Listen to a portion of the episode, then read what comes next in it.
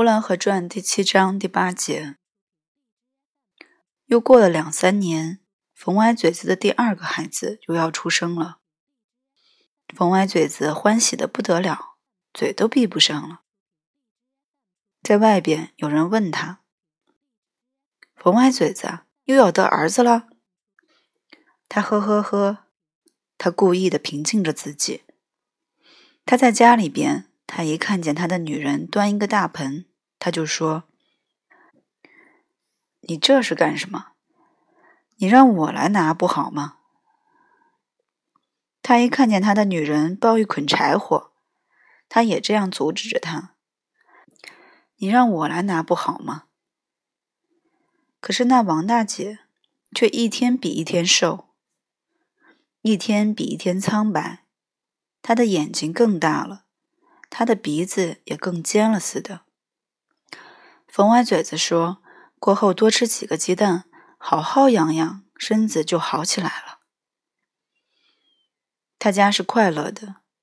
冯歪嘴子把窗子上挂了一张窗帘，这张白布是从新铺子里买来的。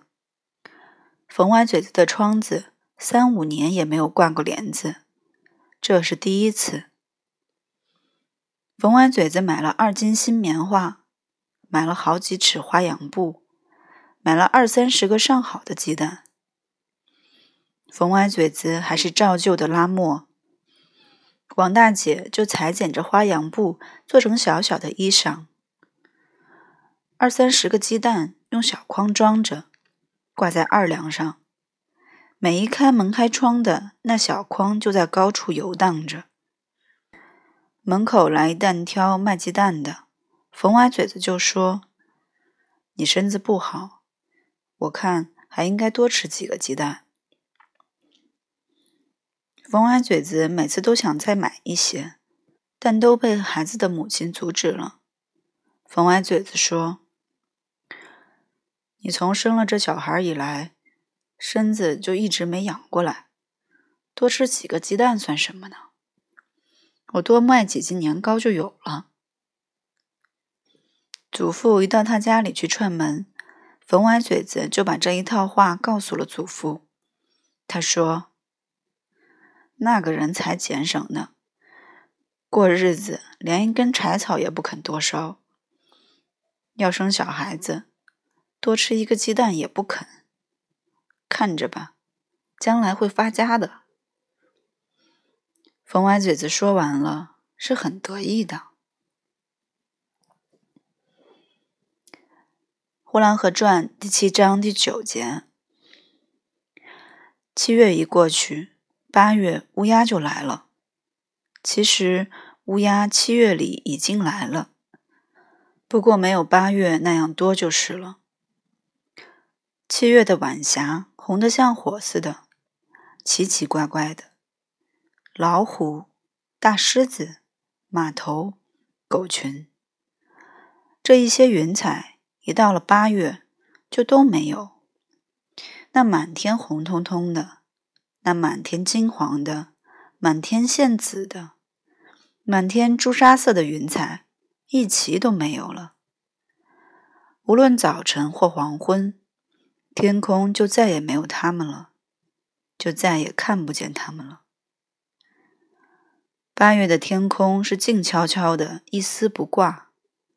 六月的黑云，七月的红云都没有了。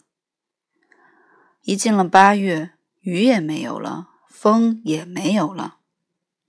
白天就是黄金的太阳，夜里就是雪白的月亮。天气有些寒了，人们都穿起夹衣来。晚饭之后，乘凉的人没有了，院子里显得冷清寂寞了许多。鸡鸭都上架去了，猪也进了猪栏，狗狗也进了狗窝。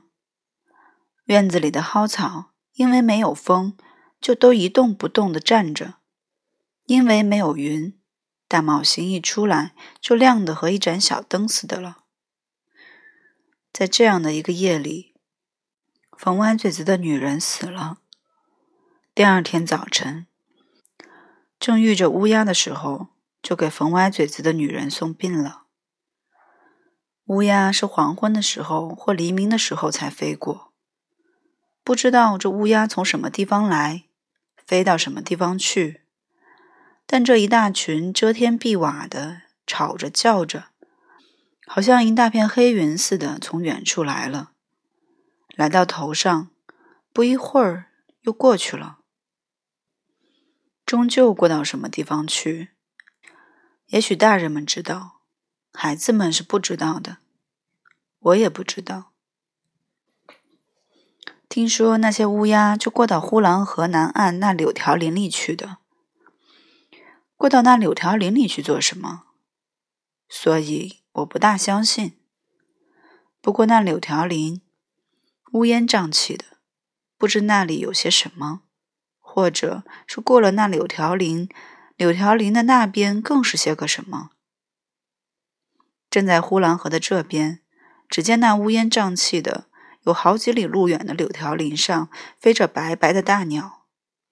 除了那白白的大鸟之外，究竟还有什么？那就不得而知了。据说乌鸦就往那边过，乌鸦过到那边又怎样？又从那边究竟飞到什么地方去？这个人们不大知道了。缝歪嘴子的女人是产后死的。传说上，这样的女人死了，大庙不收，小庙不留，是将要成为游魂的。我要到草棚子去看，祖父不让我去看。我在大门口等着。我看见了缝歪嘴子的儿子，打着零头幡送他的母亲。零头幡在前，棺材在后。缝歪嘴子在最前边，他在最前边领着路向东大桥那边走去了。